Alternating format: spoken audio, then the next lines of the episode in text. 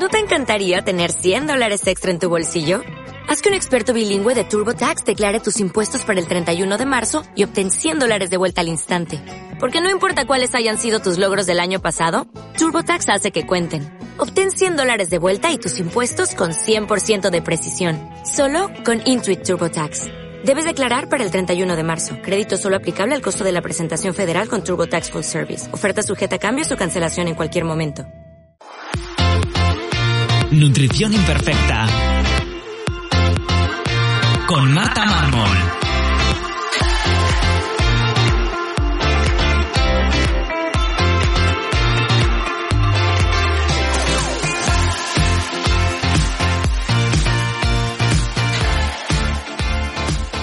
Bienvenidos a Nutrición Imperfecta, un lugar para aprender a cuidarte y empezar a ver la nutrición como una aliada que te ayudará a encontrarte mejor y a volver a disfrutar de la comida como antes. Creo que la salud tiene que ser integrativa, donde la alimentación y la salud intestinal tienen un papel fundamental en tu bienestar físico y emocional. Por eso en este podcast hablaremos de cómo mejorar tu salud yendo siempre a la raíz del problema, sin parches que solo camuflan tus síntomas. Si quieres que te acompañe personalmente para mejorar tu salud, puedes escribirme en martamarmol.com o apuntarte a mi newsletter donde recibirás consejos y trucos para tu día a día. Bienvenidos a Nutrición Imperfecta. Hoy tengo el placer de charlar un ratito con Paula Hernández sobre un tema que nos encanta a ambas, de hecho hemos estado hablando antes de empezar a grabar, y que creo que es uno de los motivos por los que las dos estamos aquí hoy y nos dedicamos a esto, que es el síndrome de ovario poliquístico. Y además nos vamos a centrar más en un tipo, por decirlo así de alguna manera, que es el síndrome de ovario poliquístico adrenal. Pero bueno, antes de, meternos ya en faena, eh, Paula, bueno, muchísimas gracias. Y bueno, preséntate para quien no sepa quién eres, pues a qué te dedicas, quién eres y cómo has llegado hasta aquí. Hola, bueno, pues primero muchísimas gracias por invitarme, que estoy, bueno, encantada y nerviosa a partes iguales de estar aquí. y nada, soy Paula, soy, como digo siempre, bióloga de primeras nupcias y al final, pues por estas cosas de la vida que te van pasando, tipo problemillas digestivos, problemillas hormonales, pues empecé a investigar tanto en nutrición relacionada con la parte digestiva como con relacionada con salud hormonal. Y nada, acabé dejando mi trabajo y dedicándome a, esto. Y como tú bien dices, aquí estamos. Si no hubiera tenido mi parte de lucha hormonal, creo que nunca habría llegado a estar aquí porque, no sé tú, pero yo, todas las terapeutas que conozco en este sentido, siempre o han tenido ellas algo o un familiar cercano o alguna cosa hay, porque si no, así de la nada, esta vocación no sale. Sí, casi todo el mundo, de hecho, ya verás que luego te preguntaré cuál es el origen de, de todo, pero casi todo el mundo, pues, por algo personal tira. Es verdad que yo por algo hormonal, pero luego me ha encantado digestivo y toco madera, pero de momento no me, no me ha tocado, pero es algo que me ha, gustado, pero sí, también es que cuando te pasa a ti, investigas de otra manera, dedicas, estudias, eh, te involucras un poquito más, ¿no? Claro, sí, sí, yo creo que al final nos pasa algo y todo lo que decimos siempre ahora a las pacientes que no hay que hacer, el no consultes a San Google, no busques, no esto, déjate, es lo que hemos hecho todas, así que... Totalmente. Yo siempre digo que en Instagram aprendí, bueno, y aprendo a día de hoy muchísimo. O sea, yo cuando empecé todo esto, esa semillita estaba en Instagram, luego yo ya pues evidentemente cuando decides dedicarte a esto tienes que formarte eh, fuera de Instagram. Pero...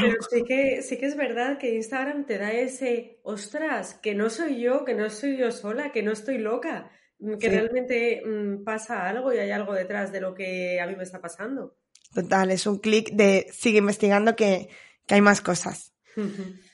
Muy bien, pues cuéntanos qué es para quien no sepa qué es el síndrome de ovario poliquístico. Pues antes de empezar eh, con lo que es el síndrome ovario poliquístico, me gustaría hacer como una pequeña introducción eh, de lo que es del funcionamiento así en mini del ciclo menstrual, como para que se entienda un poco de dónde viene. Perfecto. no me lío. Eh, el ciclo menstrual, bueno, aunque lo que conozcamos sea casi siempre el sangrado o lo más llamativo, realmente el ciclo menstrual viene capitaneado por, por el cerebro desde el hipotálamo eh, hay una hormonita que se llama GNRH que va eh, a la hipófisis, que es otra partecita del, del, cerebro. Y luego ya de la hipófisis sale tanto una hormona que se llama LH como otra que se llama FSH, que son las reinas del baile en todo lo que a ciclo menstrual se refiere. Entonces, eh, GNRH se puede secretar o suavecito o a pulsos más rápidos. Entonces, cuando vamos suavecito, eh, GNRH hará que se secrete a su vez FSH. FSH es la encargada de madurar el folículo y está principalmente en la primera parte del ciclo menstrual. Este folículo eh, irá secretando estrógeno, a más estrógeno, más FSH y así vamos en un ciclo vicioso que hará tener cada vez más, más estrógeno. Entonces, este aumento ya de estrógeno hará que llegue un momento que GNRH se secrete en un pulso mucho más rápido, como que se vaya viniendo todo un poco más arriba y al final este pulso acelerado de GNRH hará que se secrete LH, que era la otra hormona, y se producirá el pico ya de estrógenos que producirá la ovulación. Esto es eh, un ciclo, bueno, lo que los pulsos en un ciclo menstrual sano y normal, por así decirlo. Eh, ¿Qué pasa con el síndrome ovario poliquístico? Que estos pulsos de GNRH comienzan desde el principio a ir más acelerados. Entonces, eh, nos encontramos con que al tener un pulso más acelerado de GNRH, tendremos más secreción de LH que produce, que estimulan las células de la teca, que producen principalmente andrógenos. Bueno, son unas células en los, en los ovarios. Eh, entonces, si aumentamos GNRH y aumentamos LH, vamos a tener más andrógenos a nivel ovárico y menos conversión de andrógenos a estrógenos. Entonces, ahí viene el lío, que nosotras necesitamos andrógenos, porque todo lo que está en el cuerpo está por algo, pero en su justa medida, no que se nos vaya de madre este pulso y empecemos a secretar más. Un poco así para a modo de introducción. no sé si se ha entendido bien. Perfectamente, o sea, debería ser en orden FSH y luego LH y eh, por este pulso más acelerado se genera más LH antes de tiempo y entonces eso hace que se generen más andrógenos que muchas veces eso es, es exceso de andrógenos respecto a estrógenos, que muchas veces pues no, no tiene por qué ser una falta de estrógenos, que, esto es muy común, sino que es esa comparativa, hace que, haya más andrógenos, ¿vale? Eso es. Y de hecho, el pulso tener más LH que FSH, lo que nos produce al final eh, es un problema en la maduración folicular.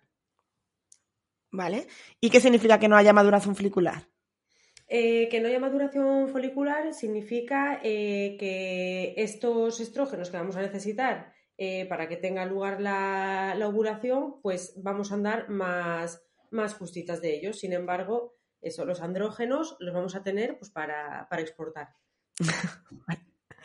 vale. Entonces, ahora ya creo que sí que teniendo esto claro, que sí que es verdad que era necesario, ¿qué es el síndrome de ovario poliquístico? O sea, ¿qué características tiene? Vale, pues es eh, un, yo diría que es un conjunto de signos y síntomas eh, o un trastorno tanto hormonal como metabólico eh, súper heterogéneo, porque al final tiene un espectro de clínica súper amplio, mm, porque hay mujeres en las que se puede presentar pues con un montón de acné, otras con hirsutismo, otras con alopecia, eh, otras mujeres presentan obesidad central eh, y resistencia a la insulina, otras mujeres, sin embargo, mucha más facilidad para muscular.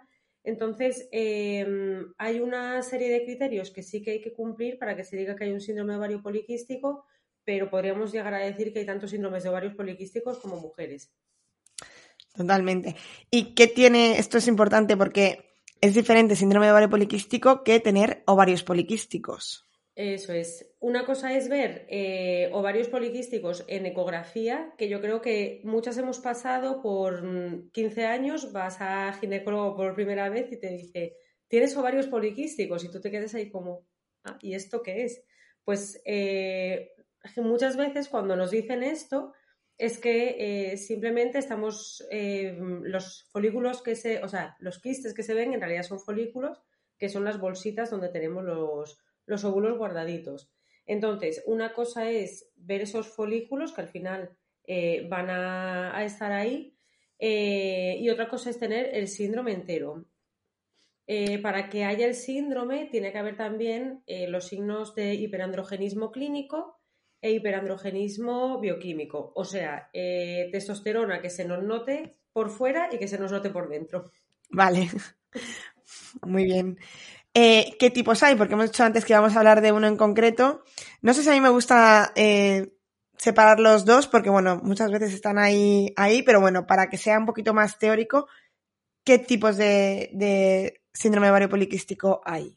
Pues en teoría podríamos hablar del metabólico, que vendría más asociado a un problema de hiperproducción en el ovario, de hiperproducción de andrógenos en el ovario, eh, del adrenal que vendría eh, por un problema de hiperproducción de andrógenos en las glándulas suprarrenales y luego ya te, pues si te lías la manta a la cabeza ya podemos hablar hasta del SOP post-píldora que a mí no me gusta nada porque realmente es un no, el SOP estaba, lo que pasa que la píldora lo ha tapado y lo has dejado y ha vuelto a, resurgir eh, o SOP inflamatorio también, que suele ir de la mano con un SIBO, con alguna disbiosis o alguna cosilla más, de base.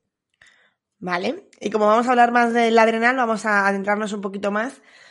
Em, ¿Qué ocurre? ¿Qué características tiene el, y a quién le ocurre este síndrome ovario poliquístico adrenal? Vale, pues eh, el SOP adrenal eh, incluye, como su nombre indica, la participación de las glándulas suprarrenales, que son como dos sombreritos que tienen los riñones sobre, sobre ellas. Em, en estas suprarrenales se produce también el cortisol, eh, que es la hormona del estrés, así hablando en... Sí. para andar por casa. Entonces, lo que produce el cortisol es que estimula a su vez la liberación de otro tipo de andrógenos que son similares pero no iguales a los que se producen a nivel ovárico. Entonces, eh, lo que ocurre con el adrenal es que mm, va súper linkeado a, más que un mal estilo de vida, a un súper buen estilo de vida eh, muy estresante. Vale, que esto pasa mucho, ¿no? Que supongo que lo verás en consulta, gente que llega, es que lo hago perfecto. Claro, sí, Hago todo perfecto. Ya. Esta es eh, la típica mujer súper perfeccionista, eh, súper responsable, que come súper bien, que entrena súper bien, que duerme súper bien y que lo hace todo tan, tan, tan bien que tiene unos niveles de estrés que necesita hacerlo un poco menos bien. Este es el típico, eh, la típica mujer a la que yo le digo muchas veces, no, si es que quizá un día déjate de ir a entrenar y vete a tomarte una cerveza y unas patatas con tus amigas, que me mira como, ¿qué dices? He pagado una nutricionista para esto. Para esto. Completamente. Sí, sí. Yo siempre lo digo, que, mando más soltar, mando más comer cosas que no son que, que lo que exijo comer bien, porque muchas veces ese miedo, eso de hemos hecho mil dietas ya o quiero hacerlo perfecto porque me sé la teoría, te lleva a, a límites que evidentemente pues no son buenos. O sea que un exceso de estrés nos va a producir más andrógenos. Eso es. Eh, de hecho, los andrógenos en sangre, si los medimos, eh, el 75-80%, según donde lo leamos, viene de las células de la teca, de los ovarios. Sin embargo, hay otro 25-20% eh, que viene de las suprarrenales. a nivel analítica sí que se puede ver cuál, es, cuál es cuál, por así, por así decirlo, porque mm, se considera que el 50% de la androstenediona en sangre deriva de la función suprarrenal y el 50% restante de la función ovárica. Y también se eh, considera que la gran mayoría de D-sulfato es producida a nivel de glándulas suprarrenales. Entonces ahí también a nivel analítica nos da pistas de, dónde puede venir este, este. Vale, eh, te lo iba a preguntar después, así que nos vamos a meter qué pruebas analíticas tenemos para tanto su diagnóstico como para su control de evolución, ¿qué podemos medir?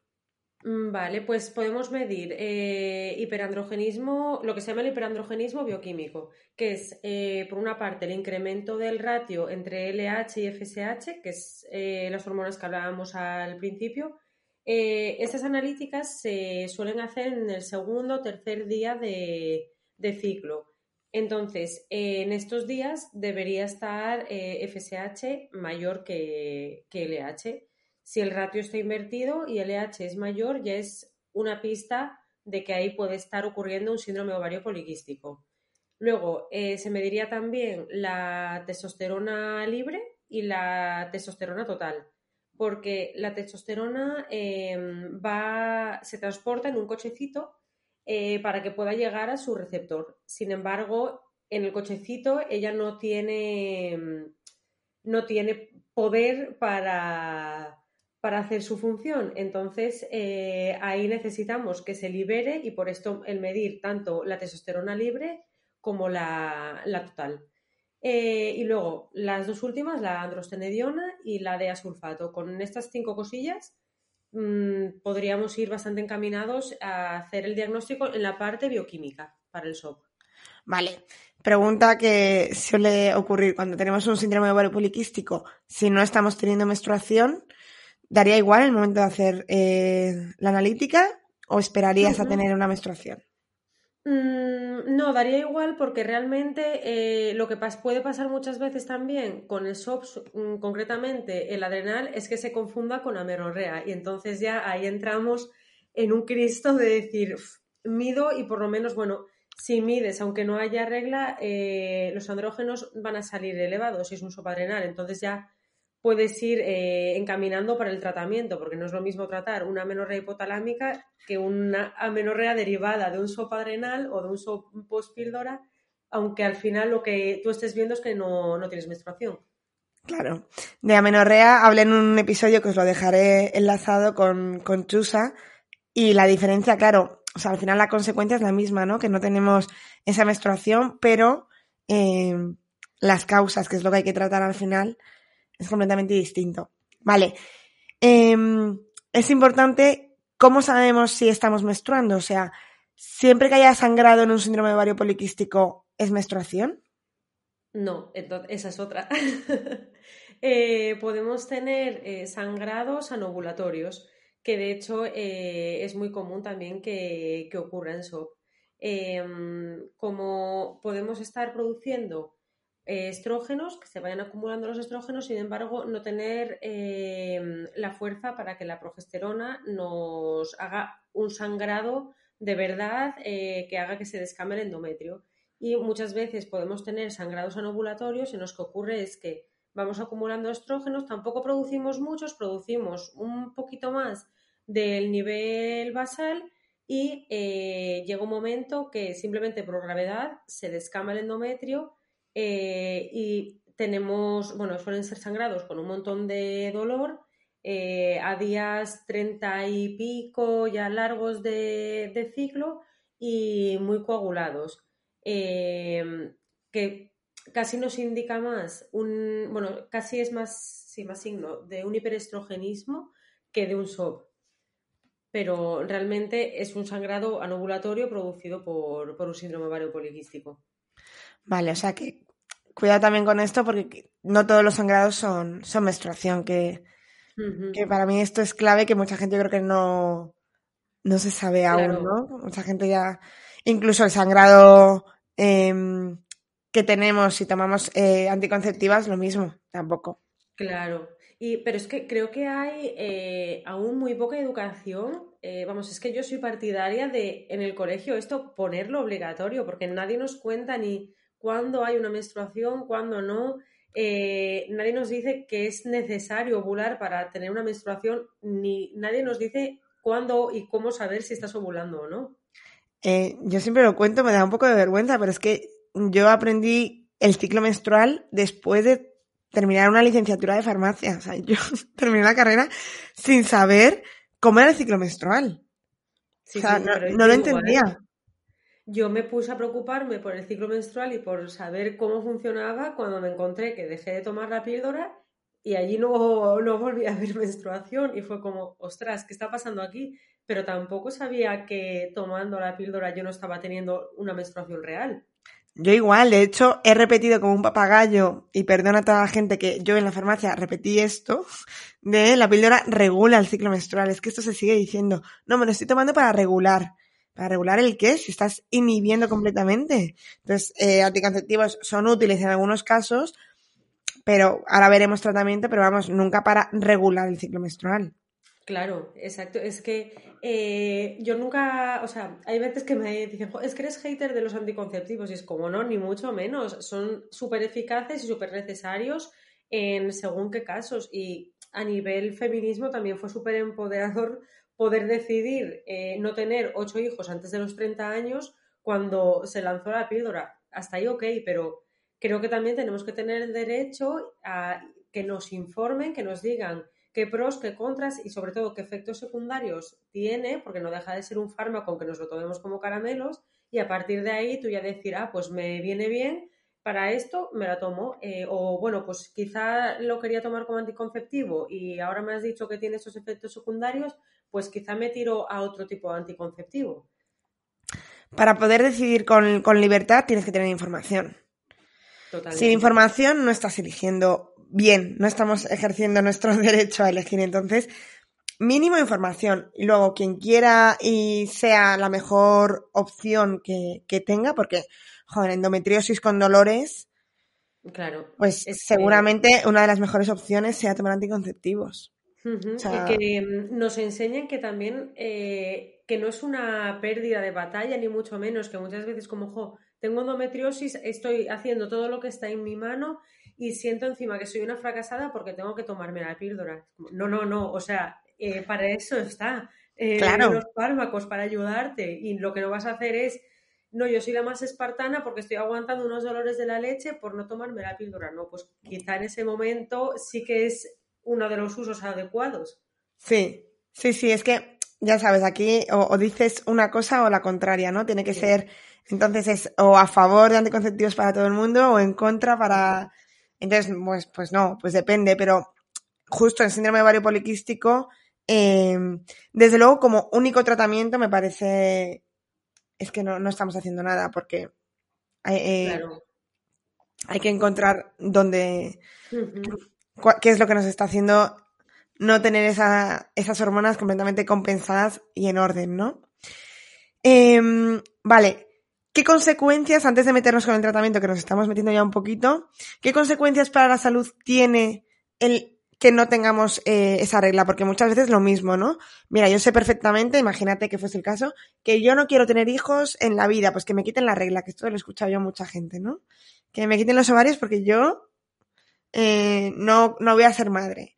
Entonces, ¿qué consecuencias tiene el no estar teniendo un ciclo eh, bien? Hmm. Pues por una parte, eh, que no tengamos eh, menstruación lo que nos hace es que eh, eso, no tengamos unos niveles adecuados de estrógenos y los estrógenos son súper necesarios en un montón de cosas, pero destacaría especialmente en la salud ósea y en la salud cardiovascular. nos protegen a nivel de los niveles de colesterol. Mm, bueno, el colesterol es necesario, que también se le ha demonizado mucho, pero eh, estos niveles que estén en una forma adecuada, en unos niveles adecuados, va muy de la mano con unos niveles estrogénicos adecuados. Y luego, por otra parte, también la salud ósea eh, va ligada a, tener, a, tener, estrógenos, a estar produciendo estrógenos. De hecho, no hay más que ver eh, que cuando llegamos a menopausia caen niveles de estrógenos y empezamos a tener problemas tipo osteoporosis. Entonces, realmente Mm, yo también fui de las que dije, bueno, pues ojalá no tuviera la regla porque esto es un coñazo, pero está ahí por algo, es súper necesaria y no tenerla es mucho más contraproducente que mm, tener que irnos de vacaciones pensando en si me tengo que llevar la copa o no, por ejemplo. Totalmente. Sí, o sea, entender que, que, aunque una de sus funciones sea la fertilidad, eh, tienen más. De hecho, lo que tú decías, llega la menopausia y aumenta el riesgo cardiovascular en mujeres, aumenta la obesidad central, aumenta los problemas eh, óseos, o sea que...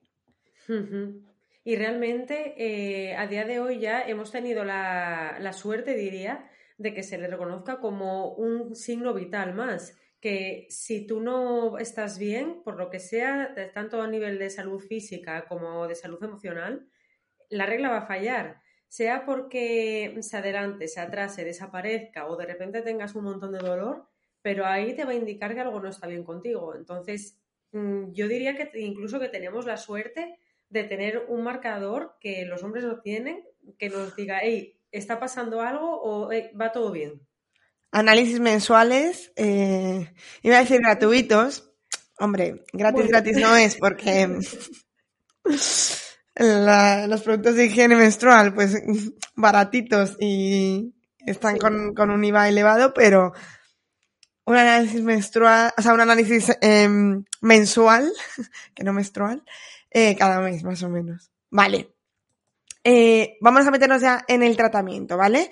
Persona que tenga síndrome de ovario poliquístico, en este caso adrenal, por una producción de andrógenos superior en las glándulas suprarrenales, ¿qué podemos hacer? O sea, nos encontramos con esto, ¿qué hacemos? Vale, pues eh, a nivel alimentación, primero, eh, casi diría no llevar una alimentación tan estricta y tan, tan perfecta, porque creo que no me he encontrado a día de hoy a ninguna paciente con síndrome ovario poliquístico adrenal que coma mal. Entonces, eh, sí que es necesario eh, tener en cuenta que tenemos que estar comiendo la cantidad suficiente tanto de carbohidratos como de proteína, como sobre todo de grasa, porque al final eh, las hormonas vienen del colesterol y necesitamos estar introduciendo la suficiente grasa para producir suficiente colesterol y tener hormonas, un poco así de forma simplista, pero eh, sin que se nos vaya la olla tampoco a tengo que medirlo todo milimétrico porque si no, no voy a estar comiendo bien. Eh, que estás comiendo súper bien y te apetece, pues yo qué sé, mm, un huesito, que, es lo que estoy haciendo yo últimamente porque tengo la gusa después de comer, pues no pasa nada. Yo qué sé, si estás comiendo bien y encima suele ir de la mano con mujeres que entrenan mm, todos los días o casi todos, pues no pasa nada y, no se va a ir tu forma física al traste por comer algo que no sea tan, tan saludable, sino que te va a hacer bien. Entonces, creo que la primera pauta eh, para, esas mujeres sería el flexibilizar, que es lo que mejor suele venir. Y luego, mm, la gestión del estrés y el ver de dónde viene ese perfeccionismo y por qué queremos tener ese hipercontrol en todas las facetas de, nuestra vida que están a, a nuestro alcance. Eh, en mi caso, que bueno, mm, tengo sopa adrenal, la terapia fue clave para decir, venga, puedes soltar, no hace falta hacerlo todo perfecto, no tienes que ser superwoman y quítate esa carga. Claro, o sea, eso es, para mí es clave, de hecho, uno de mis consejos es dejar de seguir a mucha gente en Instagram. Yo de hecho se lo digo a pacientes de, mm, a mí me dejas de seguir y si veo que no me dejan de seguir, yo, bueno, eh, esto creo que no lo he dicho nunca, así que se sabe ahora, la silencio. O sea, mis historias está para que no me vean, porque mm, yo sé que muchas veces eh, nosotras, aunque subimos cosas a Instagram como para, no sé, o inspirar o en recetas dar ideas o tal, mm, siempre podemos caer en la comparación. Eh, y no es necesario ni mucho menos, y más cuando estamos tratando de salir pues, o de una menorrea, sea de las causas que sea. Así que yo esto lo, lo, hago. Igual ahora se me cae el pelo cuando salga el podcast, pero lo hago. Ana Paula hace mucho que no sube nada. Sospechoso. Ya, sí, o sea, yo siempre digo que analicen después de, de estar un rato en Instagram qué sensación tienen. Porque esa sensación de, jo, no llego a todo. O mira esta, que va siempre monísima, llega al trabajo, encima nada agobiada, encima tiene hijos y los lleva monos, y encima eh, es como, ¿cómo puede ser? Y yo, pues es que a mí no me da tiempo a vivir, ¿no? Entonces, esa comparativa muchas veces, y es mentira, y yo aún sabiendo que es mentira la mitad de las redes sociales, más que mentira es sesgado. Exacto. En muchos casos es mentira y en muchos es sesgado, o sea, nadie muestra el 100% total. Eh, a pesar de eso, ese, sentimiento me, llega a veces de, jo, ¿cómo hará para, ¿cómo hará para publicar tanto? Si todo el mundo hacemos os enseñamos nuestra mejor cara en redes sociales. Eh, no vas a enseñar el día que estás hecha una mierda en el sofá diciendo, mira, odio al mundo, eh, odio a mi pareja, en qué momento mm, he tenido hijos y encima mira qué pelos y mira qué grano me ha salido. Pues no, eso no va a enseñar nadie. Claro. Entonces, al final, pues em, sí, eh, hay que saber todo el rato ese filtro, es mentira, es mentira. Yo me lo repito todo el rato y aún así muchas veces caigo en... Sí, yo creo que todos caemos en la comparación al final, aunque no queramos y aunque sepamos, bueno, tanto tú como yo encima, que también tenemos una cuenta abierta y publicamos, es como, joder, yo sé que publico lo que quiero que se vea, pero aún así muchas veces no puedo evitar también compararme. Yo sobre todo me ocurre con la productividad de la gente, porque yo considero que no soy nada productiva, me cuesta como siempre voy como que con la lengua afuera, no llego y tal, y de repente veo que hay gente que publica continuamente, súper tal, eh, que le da tiempo y sube cuando está estudiando, cuando está trabajando, y digo, pero ¿cómo? ¿Cómo lo hacen, no? Y, y ese estrés ya directamente sería uno de los tratamientos, ¿no? Disminuir estrés, ir a terapia. y luego hacer algo también, eh, bueno, yoga también puede ayudarnos mucho, eh, dormir bien, que normalmente no consideramos eh, la falta de sueño como un estresor, pero es un estresor de la leche. Eh, entonces necesitamos dormir bien también, porque si tú, eso, si estás llegando a todo, seguramente estás sacrificando sueño. Así que ya puedes hacerlo todo estupendo, que si falla el sueño, vas a fallar por ahí. Totalmente. O sea, al final va todo, todo orientado a, a bajar estrés, ¿no? A bajar ritmo. Bajar ritmo, tener una nutrición suficiente, pero siempre acompañado en este caso de mm, ir contracorriente contra lo que somos de, en cuanto a lo que siempre tendemos a abarcar y a estresarnos. Y respecto al deporte, ¿hay algún deporte que sea más beneficioso o un exceso de deporte en este caso podría ser perjudicial pues eh, un exceso de deporte puede ser perjudicial. Em, realmente yo no sabría decirte, eh, ya hace mucho que no lo consulto porque sí que lo había mirado en su momento, pero hace tiempo que no lo miro. Si un exceso de deporte sería em, perjudicial en cuanto a estrés, como estresor, o en cuanto a que realmente también estás eh, restando energía al cuerpo o es algo combinado, pero como todo en su justa medida el deporte bien, pero en exceso también es, también es contraproducente. Sí, yo creo que es un estresor, pero si lo acompañas bien de la energía que aportas, seguramente se contrarreste, ¿no? Igual que la menorrea hipotalámica. Esa deficiencia energética puede ser por un exceso de, deporte o por ese deporte no estar aportando los nutrientes suficientes, ¿vale? Eh, ¿Tenemos alguna herramienta, suplemento, cosas que nos puedan ayudar en, pues mira, tengo la chuletilla aquí, que venía con la chuleta hecha. Muy bien. Para que no se me olvidara ninguno. Eh, diría que los primeros, mira, que este no, no me lo había apuntado. Eh, el primero que nos puede funcionar súper bien son los adaptógenos. Eh, al final, los adaptógenos son plantas que, como su nombre indica, ayudan al cuerpo a adaptarse al estrés. Eh, sea un estrés, mm, pues esto, mantenido en el tiempo por deporte, porque también se pueden pautar adaptógenos a, deportistas sin que haya nada hormonal por detrás, o un estrés de, bueno, estás en un momento de que tienes que entregar la tesis y por el estrés también se te ha, se te ha ido la regla. Los adaptógenos pueden funcionar muy bien en, en su adrenal en cuanto a ayudar al cuerpo a disminuir niveles de cortisol pero son, no dejan de ser una ayudita y un poco trampa, un poco parche. Entonces, adaptógenos bien, pero siempre sabiendo que el tiempo, el estrés que te van a restar los adaptógenos y lo bien y más relajada que vas a estar, no lo eches en machacarte más y en decir, pues ahora que estoy súper relajada, venga, yo creo que puedo con otra hora de trabajo, con otra hora de entreno. Por ahí no, por ahí vamos. Muleta para ayudarte a rebajar, no para abarcar más. Eso es. ¿Y qué adaptógeno recomiendas? ¿Cuáles sueles usar? Eh, pues me gustan mucho las Vaganda.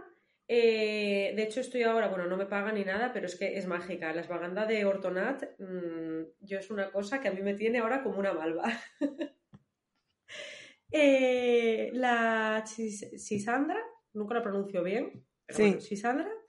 Eh, ¿Y qué, qué más te diría? Creo que esas dos son las que más me, me suelen gustar. Luego hay uno también, eh, bueno, si no se pueden decir marcas, luego me sí que No, sí, ¿qué más da?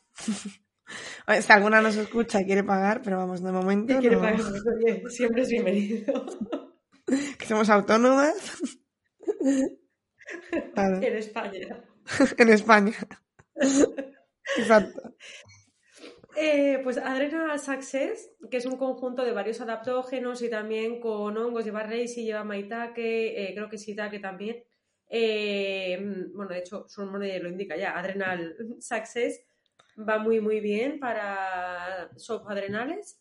Eh, esta no sé si es de Solarise y de qué, pero bueno, que es, es mágico también. Y creo que me quedaría con esos tres. Las vagantes, Vale. Y, y Adrenal Success. Perfecto. Eh, ¿Algún suplemento más aparte de adaptógenos que veas que funciona? Que... En sopa adrenal, porque es verdad que en metabólico podríamos hacer un montón de cosas para mejorar resistencia a la insulina, etcétera, pero vamos a centrarnos hoy en adrenal. Pues eh, diría también, aunque se suele utilizar más en metabólico, eh, el mioinositol, que ayuda a, que la FSH pueda estimular la maduración folicular, o sea, ayuda a revertir este ratio LH-FSH. Eh, y yo siempre recomiendo, bueno, yo siempre no, mentira. Los estudios recomiendan, y yo que soy aplicadita, eh, si tomas minoxidil solo, pues bien, unos 4 gramos al día. Eh, pero si va con chiroinositol, que vaya siempre en un ratio 40 de mioinositol y uno de, de chiroinositol. Sí. Yo suelo mandar mi inositol directamente Hmm, solo. Sí.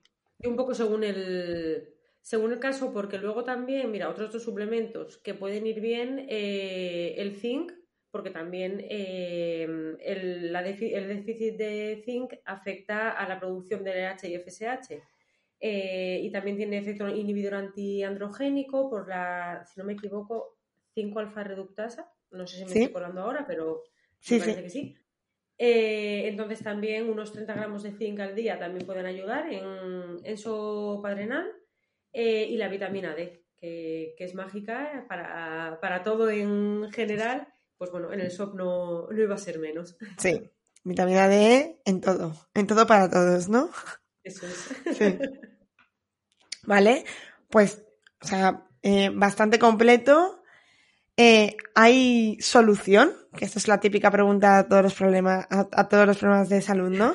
¿El sopa adrenal es reversible? ¿Se cura? Así entre comillas, como.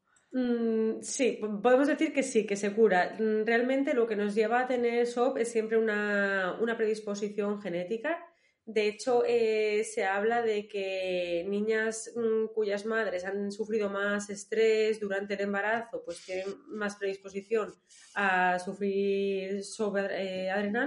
Eh, pero bueno, podemos manejarlo, podemos saber que está ahí, que es una condición que está ahí, pero eh, si sigues unos hábitos adecuados para ti, suplementación una temporada si es necesario, y al final tú estás teniendo eh, ciclos ovulatorios eh, con sangrados cada 30, 30 y algo días mm, y sin ningún problema más, pues bueno, sí sabes que tienes esa predisposición de base, pero realmente tus menstruaciones están siendo normales, entonces, pues bueno, olvídate de que tienes el, el sopadrenal.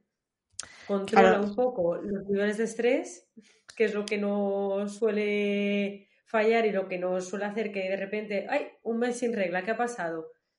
Echa la vista atrás a ver qué, qué ha pasado, pero bueno, por lo general sí se puede decir que se cura. Sí, vale, sí, es más o menos controlable o por lo menos eso, en nuestro análisis mensual que decíamos antes nos puede avisar que, que nos hemos pasado un poco de rosca el, el mes anterior. Vale. Y que bueno, yo creo que hemos hecho un buen repaso a, a todo. No sé si añadirías algo antes de hacerte las últimas preguntas que hago siempre. Mm, Pues creo que no, que todo lo que traía te he dado. Muy bien. Yo creo que, o sea, me encantan estas, estos episodios del podcast porque para mí son como clases, o sea, me parece que, que lo explicáis todo, vamos, de maravilla. Vale, pues eh, como buena escuchante del podcast que eres, eh, aquí partes con ventaja, sabes que hago tres preguntas al final eh, y, y te las voy a hacer. Así que nada, bueno, antes hemos hablado un poquito, pero ¿cuál fue tu detonante en tu cambio de alimentación, de salud, de hábitos? Mm, pues yo siempre he sido siempre una persona eh, muy deportista, precisamente por, por, la parte mental, por despejarme la, la cabeza. Entonces, esto me hizo ya hace años, hace, bueno, pues muchos, demasiados años, eh, empezar a interesarme por, bueno, comer bien, pero ahí. Eh, mi cambio grande vino cuando en mi anterior trabajo, yo trabajaba en industria farmacéutica, empecé a tener eh, dolores, mm, vamos, digestivos, unos cólicos súper fuertes y problemas digestivos día sí, día también, que al final eh, acabaron desembocando en amenorrea de, de muchos meses. Entonces, claro, ahí empecé a investigar, a ver mm, qué pasaba por un lado con la amenorrea, qué pasaba con los problemas digestivos, me hicieron 50.000 pruebas de bueno, intolerancias, no era intolerante a, nada. Eh, luego al final pues resultó que el estrés era el factor común tanto a la parte digestiva como a la parte hormonal. Y nada, a base de ir investigando, me fue gustando más y más el mundillo y acabé pidiéndome una excedencia y pasando a, a estar pasando consulta, nada más. Qué bien, me encanta. Un paso duro, pero. sí, sí, sobre todo al principio, pero bueno. Luego es gratificante. Eso, eso. Cuéntanos algo que hayas aprendido últimamente. Pues algo que aprendí eh, hace poquito en un curso precisamente de vitamina D que estoy haciendo, eh, que me llamó muchísimo la atención, pero realmente es algo que por sentido común cae de cajón. Eh, nos hablaba la profesora, que es eh, María Vascuñana, que bueno, eh, fan Ese curso es... es muy top. Que, mm, bueno, de los niveles de vitamina D que tienen la, la carne animal, bueno, animal, pescado, un poco todo. y yo no me había parado a pensarlo, sí que por la parte de disruptores endocrinos y tal, siempre recomiendo pues que la carne sea de pasto, eh, que no sea de ganadería intensiva y demás. Eh, pero también tiene influencia mm, en la vitamina D, porque realmente, claro, no es lo mismo una vaca que está feliz pastando en, el campo que una vaca que está la pobre hacinada en un sitio de ganadería intensiva. No le da el sol, entonces también que tener a los animales en unas malas condiciones, eh, sin darles la atención que requieren y sin tenerlos expuestos al sol, también nos afecta a nosotros directamente en cuanto a que esa carne no lleva nada de vitamina D, que luego miras una tabla y dices, bueno, vale, sí, se supone que eh, esta carne tiene que llevar X de vitamina D, pero ¿de dónde viene y este animal qué vida ha llevado y cómo puedo saber que esto es real? Y eso pues me llamó muchísimo la atención de que también pudieran variar los niveles en, según las condiciones de vida del animal.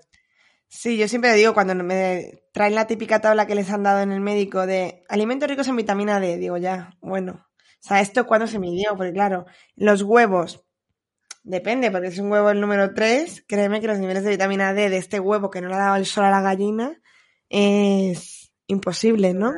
Y aparte que la vitamina D que absorbemos a través de los alimentos es muy bajita, o sea que... Hmm. Sí, sí, sí, que donde ya es poca, mmm, nos quedamos sin nada.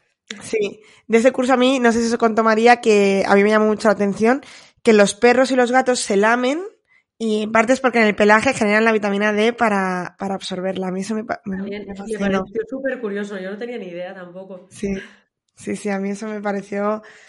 Dije, anda, mira. que por eso a veces cortarles el pelo no es tan bueno para los mm. animales. Muy bien. Y ya para terminar, que nos recomiendes a un profesional que, de la salud que te guste.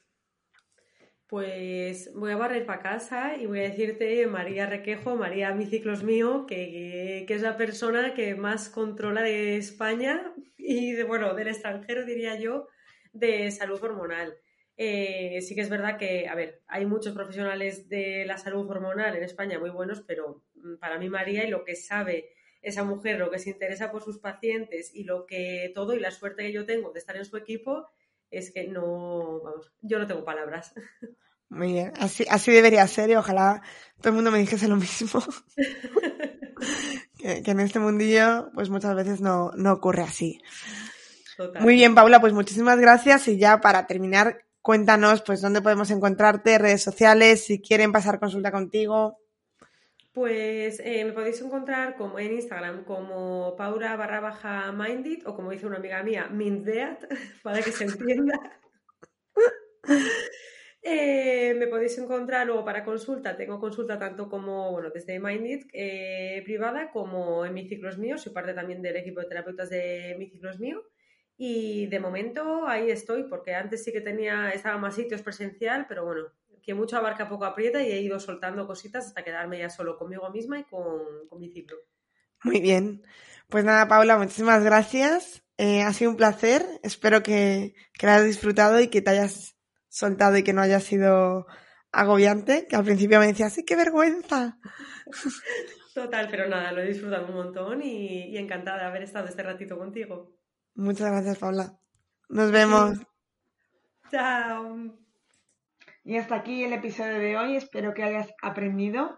Dejo pendiente para hablar en otro episodio sobre el síndrome de ovario poliquístico metabólico, que de hecho es el más frecuente, es el que ocurre en un 70% de los casos de SOP, pero también es el más hablado. Por eso queríamos hablar de, del adrenal hoy, para darle también espacio y que también se conozca este síndrome de ovario poliquístico, que muchas veces, bueno, pues es desconocido y es verdad que las pautas como os ha explicado Paula, son completamente distintas.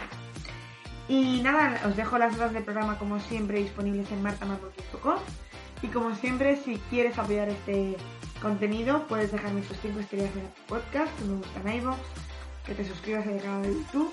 Y ahora en Spotify también podéis valorar el podcast, metiéndonos en el, en el podcast en general, en todos los episodios. Tenéis arriba para poder valorar con 5 estrellas. Y como siempre, si crees que puede ser interesante, puedes compartir este contenido para poder llegar a más gente. Nos escuchamos en el siguiente episodio aquí, en Nutrición Imperfecta.